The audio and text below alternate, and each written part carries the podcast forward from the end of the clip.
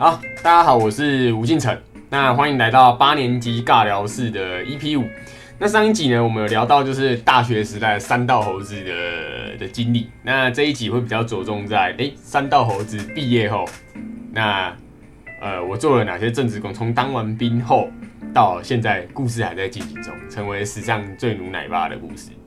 那呃，其实呃，我是高雄人，那那时候在台湾念书，那毕业后当完兵，那为什么会选择北漂？其实。简单来说，就是毕业后不知道，因为我念的是文学，英美语文学，这个上一集有提到。那我就想，哎，可是不是我的兴趣嘛？对，莎士比亚念出来，我也不知道要干嘛。对，除非像我大部分的学长、有学弟妹或同学，他们去走呃教学路线，或者是继续继续升学，以后可能走走一样啊。我觉得是教职比较多，可能是研究之类的，或者是走文学相关。但我真的就没兴趣。然后，所以呢，我就是。毕业后呢，就决定北漂。那北漂呢，为什么会选择北漂？其实我觉得，呃，北漂博的是一个机会，而不是说同样的工作，可能台北薪水高一万块这样。我觉得我们北漂人就是博的是一个机会，不是加薪一万块。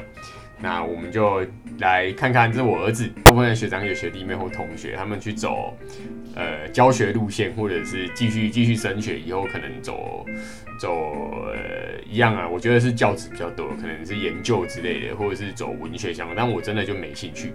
然后所以呢，我就是毕业后呢，就决定北漂。那北漂呢，为什么会选择北漂？其实我觉得。呃，北漂博的是一个机会，而不是说同样的工作，可能台北薪水高一万块这样。我觉得我们北漂人就是博的是一个机会，不是加薪一万块。那我们就来看看，这是我儿子，那他现在已经下个月就两岁了。对，那我们来聊聊这个故事吧。就是有呃聊这个故事，其实讲这个故事出来，只是想告诉大家说，哎，我也是从什么都没有，没有家里资源。然后只是一个很平凡的一个，也不是什么顶大生毕业，那呃做到现在这样，不敢说多有成就，但应该算还可以了。对我觉得我自认为应该算是不简单，对，完全没有家里资源，然后靠自己靠自己成家，对，这个以现在这个年代来说，应该不是太容易。对对，想说分享给大家，因为其实蛮多我的好朋友其实也蛮蛮想听这个故事的。好，那我当完兵后呢，第一份工作呢。我刚刚讲我是一美文学毕业，那不是什么顶大。你想说，哎，到底要干嘛？对，就我那时候看到这个广告，新一房屋是我的前前一个工作。对，那时候正职嘛，就想说，哎，要找一个薪水还可以的，毕竟台北房租高嘛。可能你假设你只找一个两万多块的工作，房租先去掉，去掉一万五，那 你就几乎没有没有办法存钱的。那时候，哎，看到新一房屋这个，呃，五万月薪。那假设你做了一阵子，你离职，他会给你五万转资金。我想，哎，不错啊，没经验，然后又可以去考证照，然后我又对房地产其实蛮有兴趣。我觉得人一辈子就是要买房子，所以想说，哎，好啊，没关系，我就去学。然后反正不用经验，我就，我觉得我就可以去应征嘛。对，因为他是应征上了才开始上课考证照。对，公司很愿意灌资源在你身上。那其实现在这个行业还是蛮缺，因为很辛苦，真的很辛苦。那这是我那时候的照片，那时候在新一房屋中山民权店。那这是个很不错的经验啊，就是，呃，薪水低，因为新房屋如果待过房地产都知道，就是两大房仲他们走的是高底薪低奖金，所以底薪不错啦。你前几天你还记得那个新闻公告，好像，呃，台湾平均薪资好像最新公告是多少啊？好像接近五万。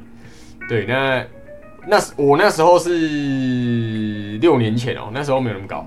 对，所以这个算是高于平均薪资的的条件。我想说，哎，不用经验，就不用什么高学历，然后也没有什我那时候其实也没什么技能啊。大学其实也就是做过兼职的保险啊，然后上一集有分享过那些，今天现在就不多说。那就想说，哎，来做做看。那哎，为什么是选这个啦？因为其实还有其他业务可以做嘛。因为呃。我有分享，呃，我我分享，我那时候在找工作很简单，我就是不想坐办公室，我坐不住，我讨厌别人管我，我就找业务类，而且我知道业务类跟一般行政职最大的不一样是，行政职你可能，呃，是要靠年资去累积你的薪水，可是业务不一样，业务那种做一两年，然后年薪变超业，甚至五六百，甚至上千万的，其实呃案例非常多。我就是想说，谁要跟你干到退休啊？我就是想要短期内赚到最多的钱，所以我就选业务。那想说，哎，业务那到底要卖什么好？他说啊，要卖就卖最贵的嘛，那就是房地产的，没什么好说的，所以我才进到这间公司。那真的不错，因为那时候新一房屋中山民权那我那时候我的店长是林店长，那他也教了我蛮多的。那呃，不只是学到一些业务的能力，然后你。简单来说，你你领的这么高的底薪，你还可以去学不错学东西。所以假设你真的不知道做什么，我是认真觉得这个工作对社会新鲜人来说还不错。你可以当做一个历练，或者是你真的一直做下去，你有兴趣，你也可以就干脆待在这一行。对，呃，那时候就在新在中山民权，那那边的商圈其实就是如果就住台台北市的就知道是林森北那一区，那接触的人就比较多嘛。林森北那边有酒店啊。有办公室，就是它比较不像一般住宅区，你就是卖住宅，所以你会碰到店面办公室，然后呃一些呃比较比较特殊行业的的客户，对，所以你的历练应该会蛮多，蛮蛮有蛮有蛮蛮有历练的，对，这个经验对我来说是还不错的，对，那就是为什么我选择第一个工作是选这个行业，那那时候就是目标就是，哎，我要赚到钱，然后买房子。的，哎。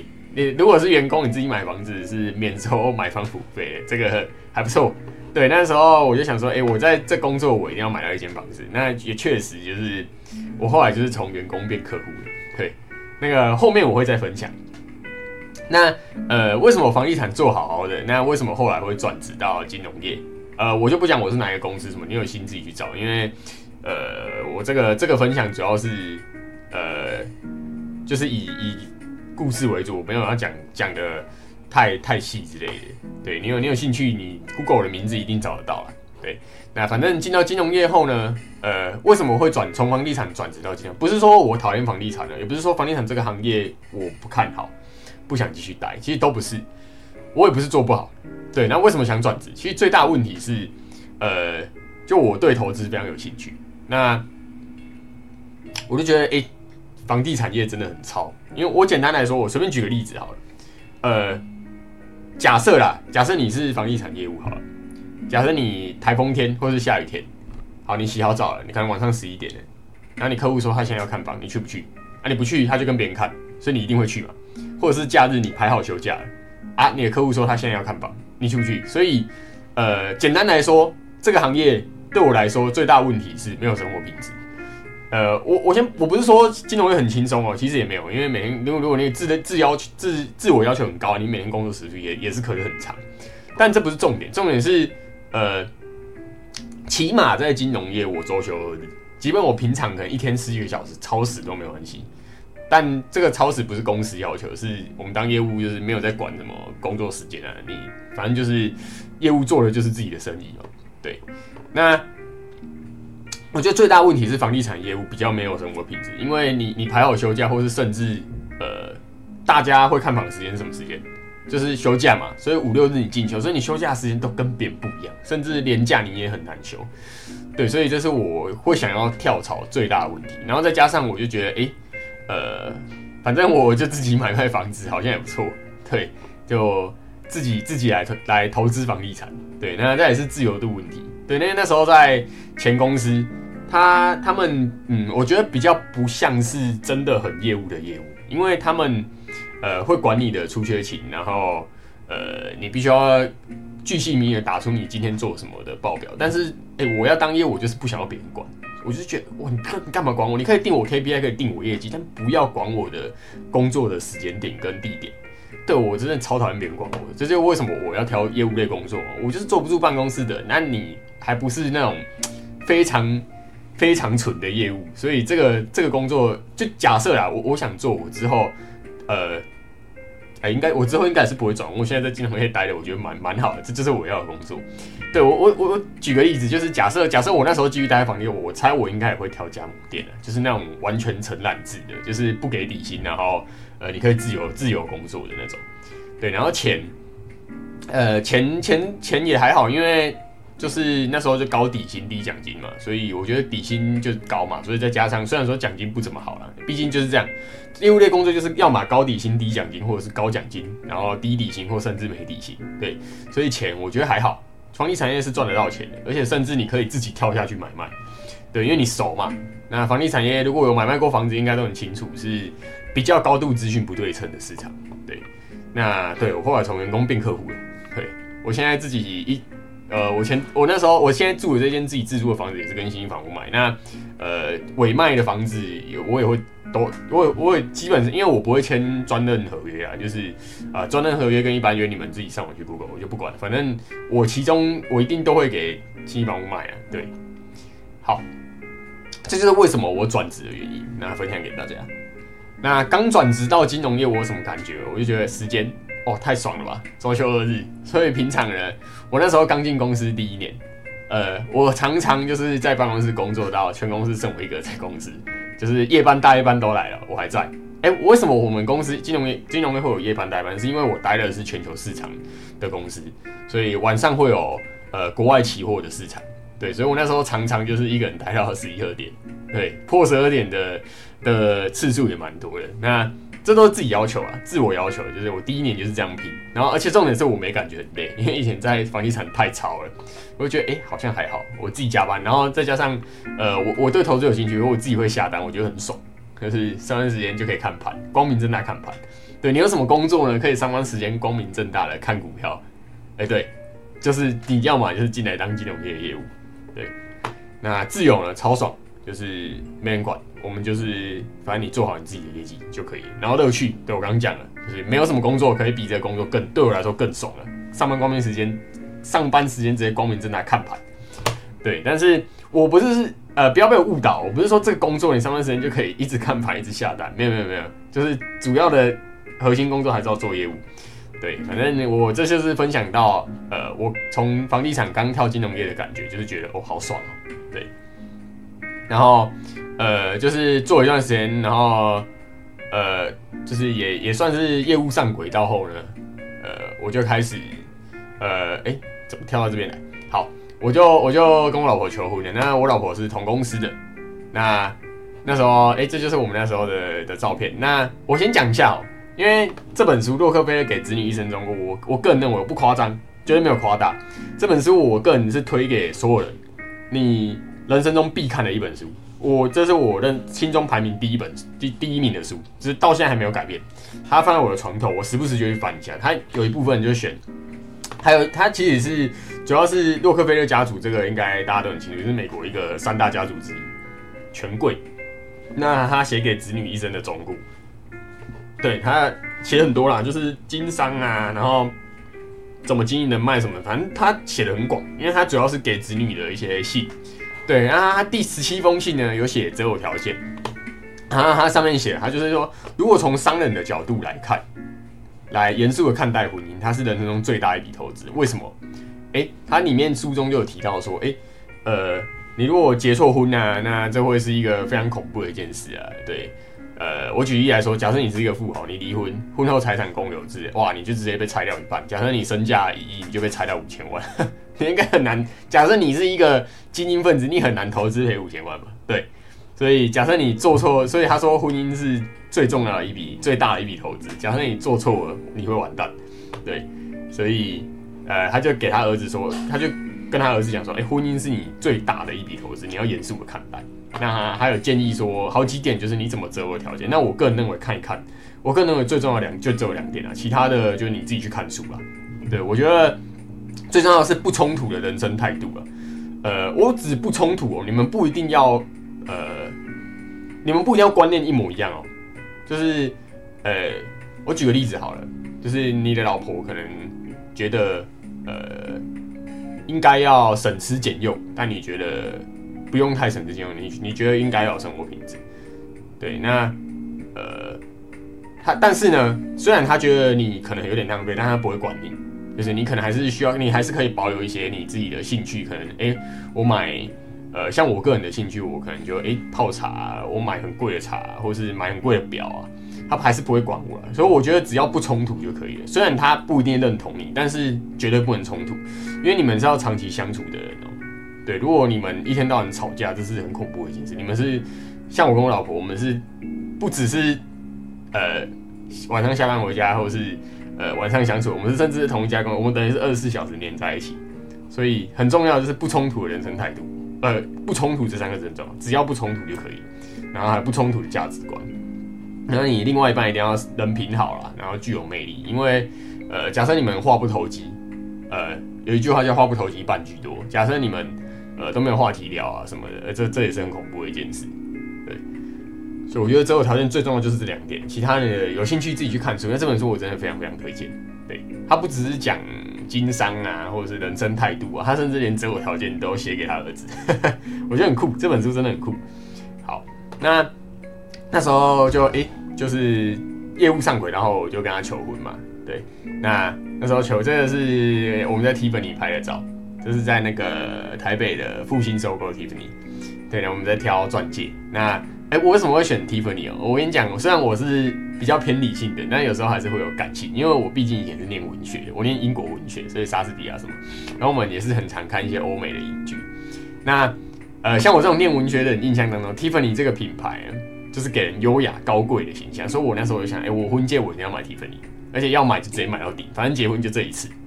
对我个人认为，一生中结婚就是一次，对，没什么好说的。对，就是只要结婚，你就是认真经营。对，那不需要任何保留。对，那这个这个品牌形象就是优雅高贵，并代表幸福性。那再加上 Hollywood 的知名电影《蒂凡内早餐》。对她女主角阿黛丽就是穿黑小黑裙，美丽又俏皮的声音。那或者是其他电影许多浪漫求婚片段，就是都会有 Tiffany Blue 的礼盒，就是诶 Tiffany Blue 就是这个 Blue。如果你是看 YouTube，当然如果你现在是听 Podcast，你可能就看不到影像。那你有兴趣，你自己去 YouTube 看。对我，因为我这个 YouTube 录完，我都会同时上传音档到各大 Podcast，所以你有可能是在 Podcast 听到。那如果你想要看这个图片，你就去呃 YouTube 看。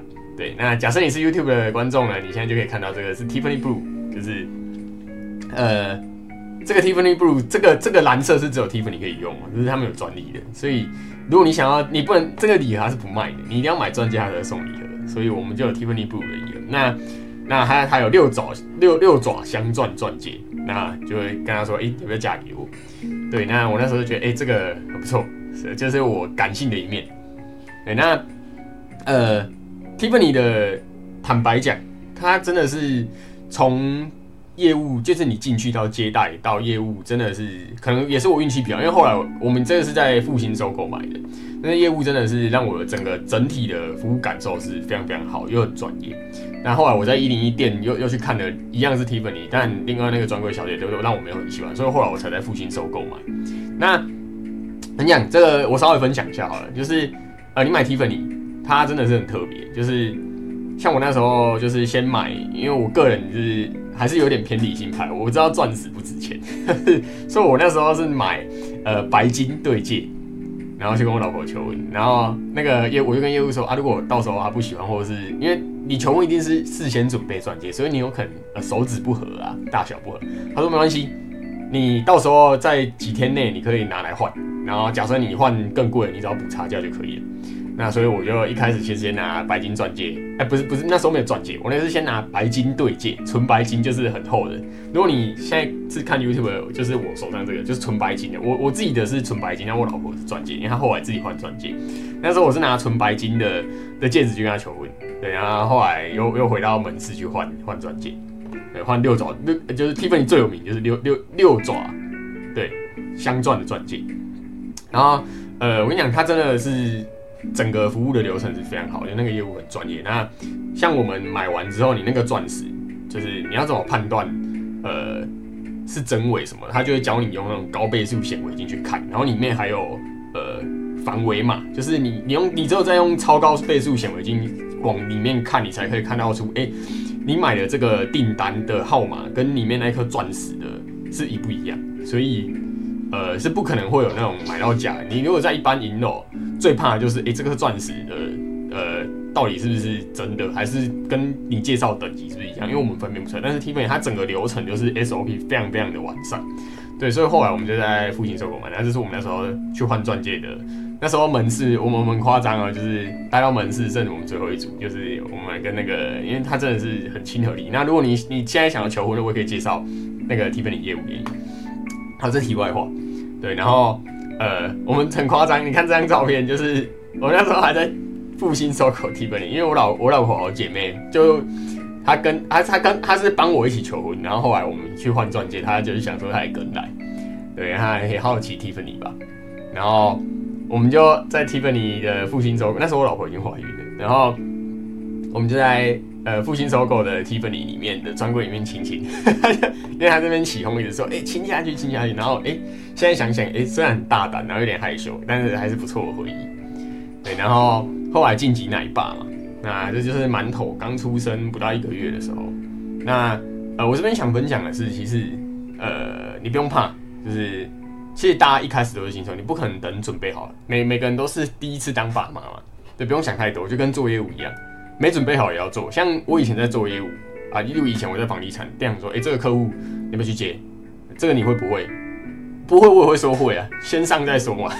反正你直接说不会，他机会一样给别人，那你为什么不干脆先冲？那再再想办法在时间内去去学会就好了。对，反正不管怎样，就是先说会就对了。对，先争取啊，机会来了就是直接把握住争取啊，不管你准备有没有准备好了，先握住就对了。当业务最基本的法则就是没有在等你准备好了，先冲就对了。对，然后反正呢，这边我是想分享说，因为我也是第一次帮小孩洗澡，第一次帮小孩磨乳液啊。对，其实呃不用怕，如果你现在是正要结婚的，或是有这个计划，你真的不用怕，大家都是从新手开始。对，每一个人都是第一次当爸妈，所以如果你真的想做，就呃不用怕，就是你只要生了，你就会是一个好爸妈。对你只要负责任就好。对，那。成为奶爸改变的那时候，呃，其实刚结婚那时候很辛苦。虽然我那时候已经有有一些，我以前在房地产业那时候有买一些房单出租，可是我自住房没有买，所以那时候我是租在公司附近，那在大安区。那我们是租在租屋处，那。因为我们后那时候同时，我想说，哎，结婚了要买房，总不能一直租房子吧？就自一定要有一间自住房，因为要挂学区。对，因为租房子最大问题是，哎，房东如果突然想卖还是什么，你就得搬嘛。所以有小孩，通常我还是建议还是要买个房子，对，比较比较稳定一点。那因为我买的投资的租租边的房子是在比较偏远，在淡水啊，在新竹，所以还有在高雄，所以呃，不可能去去住那边，因为我工作在大安区。所以呢，我就想说，哎，可是单区的房子自住我又买不起，因为毕竟那时候，呃，这个是蛮两年前，就是馒头刚出生的时候，那时候单区单区去，不要说两年不要说两年前，就算是现在，我也买不起大安区的的大楼啦。这个完全不靠家里真的太难了。对我，我就去买新北综合嘛。那所以，我我们那时候租房子在这边，那可是因为小孩，因为之后要搬到搬到中和，所以我们找的托婴中心就是在中和，所以那时候超辛苦的。我每天要把小孩，呃，早上上班前，我要先把他送到板桥中和，靠近板桥中和这边的托婴中心，然后再再跑回来上班，然后下班一样要先去接接完接呃去板桥中和接完，然后再回来中再回来大安区。对，那呃就是那时候真的是很累。对，那但是呢，我觉得不要被身边的或是媒体过度渲染影响，说哎养小孩多累啊，多辛苦啊，花费多大，其实没有那么他他们真的太夸大了。就是我觉得，呃，养小孩真的没有那么辛苦，就是呃也没有你想的花费那么大。有人说，哎小小孩一个月可能要花多少钱，会让你存不到钱啊，生活压力很大，其实不会。我我举个例子哦，以前还没有小孩之前，我们下班会干嘛？可能周五晚上就去跟朋友去约啊，小酌一杯啊，去去喝酒啊什么的。你喝酒或吃大餐一次，不是也是两三千？啊，你一个礼拜，哎，我问你哦，假设你一个礼拜有两天好了，我们算一次一次酒吧，我们算三千好了，就六千。一个一个礼拜有四四个四个呃，一个月有四个礼拜，所以你一个礼拜花六千，四个礼拜不就是两万四？对，所以。呃，假设你这些都省掉好了，养小孩刚刚好。所以，呃，我个人认为养小孩真的没有多花到你什么钱，你就是把那些呃奢侈的陋习改掉，反正你也没时间去酒吧，因为你要顾小孩。对，反正就这么简单。其实养小孩没有你们想那么恐怖，少吃几次大餐，少喝去少去几次酒吧，这钱就有了。所以，呃。养小孩真的会让你进入另外一个境界，我是觉得养小孩不错啊。我自己当奶爸，我是完全没有后悔，我是真的觉得超爽的，就是呃人生的另外一个境界。对，那当然也可能有时候晚上讲课啊，我还得抱着他，因为可能老婆那时候可能呃他可能有其他事，或者是他可能去做，就是可能我们需要有一点呃我需要 carry 一下，所以我可能一边讲课还一边抱着他，这是很常见的事。对，但是我觉得这都可以克服。我觉得你有心想克服都都是 OK 的，对，那时候是我在线上直播，然后馒头在睡觉，我还要单手抱着他，对，好，那呃，成为奶爸后的改变呢，我觉得就是没有让你没有办法让你有不像以前，就是我我可以逃避，就是可能我觉得现在太痛苦什么，我可以先逃避一下。但是你成为奶爸后就不行，因为你当人夫当人夫，你就是不管怎样就是要扛啊。对，那像我那时候也是很对啊，就是呃，看一样，小孩在这边，我抱着他讲课，然后有四只猫在乱，对，就是呃分身乏术，但是你还是得要咬着咬着牙扛，但是是幸福的，对，所以我个人认为就是结婚是很不错，就是呃人家说的那些什么成家立业是有是有原因的，因为你结婚后你反而韧性会更强。因为你当人家爸爸，当人家老公，就是要扛这个家，所以有时候年轻的那些年轻时代的那些以前当三大猴子就很冲啊，可能跟别人呃路上啊，呃检车道啊，什么前面什么呃扒你一下啊就下来吵架，这种事以后结婚结婚后就都没有发生的，因为就呃你会觉得呃因为因为有家庭状况下，你你就会比较。因为不是自己一个人，所以你就必须要，呃，我我觉得就是要有耐心一点啊。对，就是以前的那个年轻的那个很冲的个性，就会慢慢的被磨平。对，就是我就是觉得当奶爸后的改变比较多。其实我以前个性不是这样，甚至呃，我们举投资理财啊，我以前觉得是杠杠杠好杠满的啦，就是什么呃买买房啊，信贷加房贷全额贷什么的啊。对我现在绝对都不会这样做，我现在就是一直慢慢的在降杠。就是呃卖掉之后，我也不会马上急着再把现金 all in 进去，对我一定会保留一部分的现金。以前我是觉得现金就是垃圾了，对我来说，对我们这种在投资的人来说，我们觉得现金就是垃圾，因为放在银行就是贬值而已。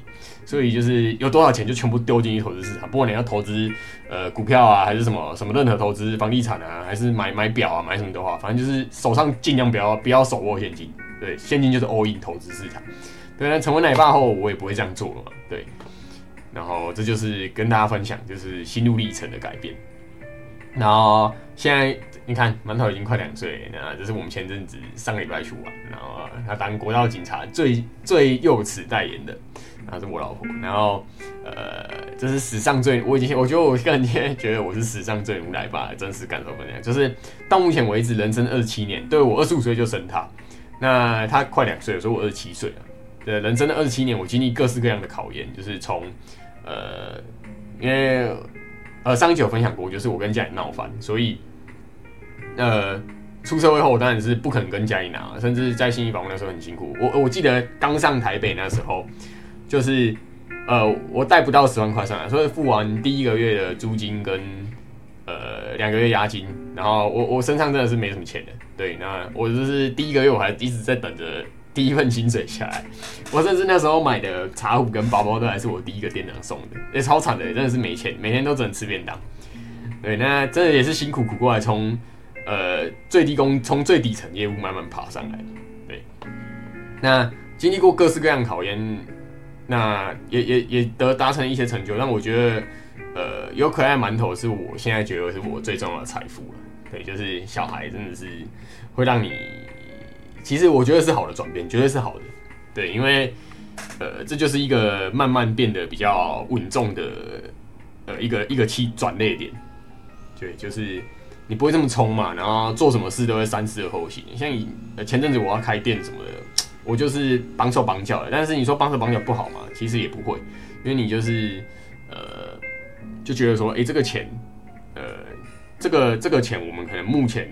对我来说赔起来会很心痛，以前可能不会啊，反正就一个人养好自己就好了，自己一人保全家保啊。但现在不是，对，那所以你做什么事就会谨慎，然后三思而后行。其实我觉得没有不好，但另外一方面就是不敢冲啊，对，这也是反面嘛，凡事都一体两面。但是我个人认为我我是喜欢这种转变的，所以当我重来一次，我还是想二十五岁生他。对，好，那这就是今天的分享。那呃。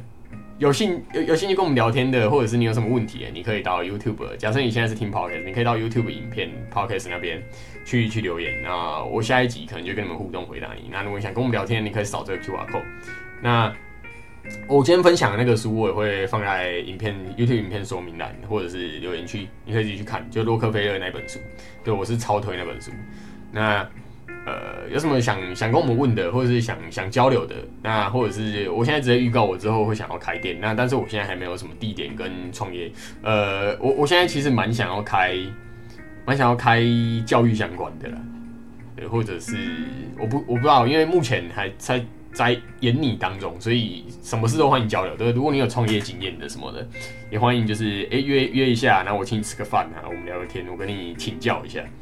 对，那呃，今天分享就到这边，谢谢。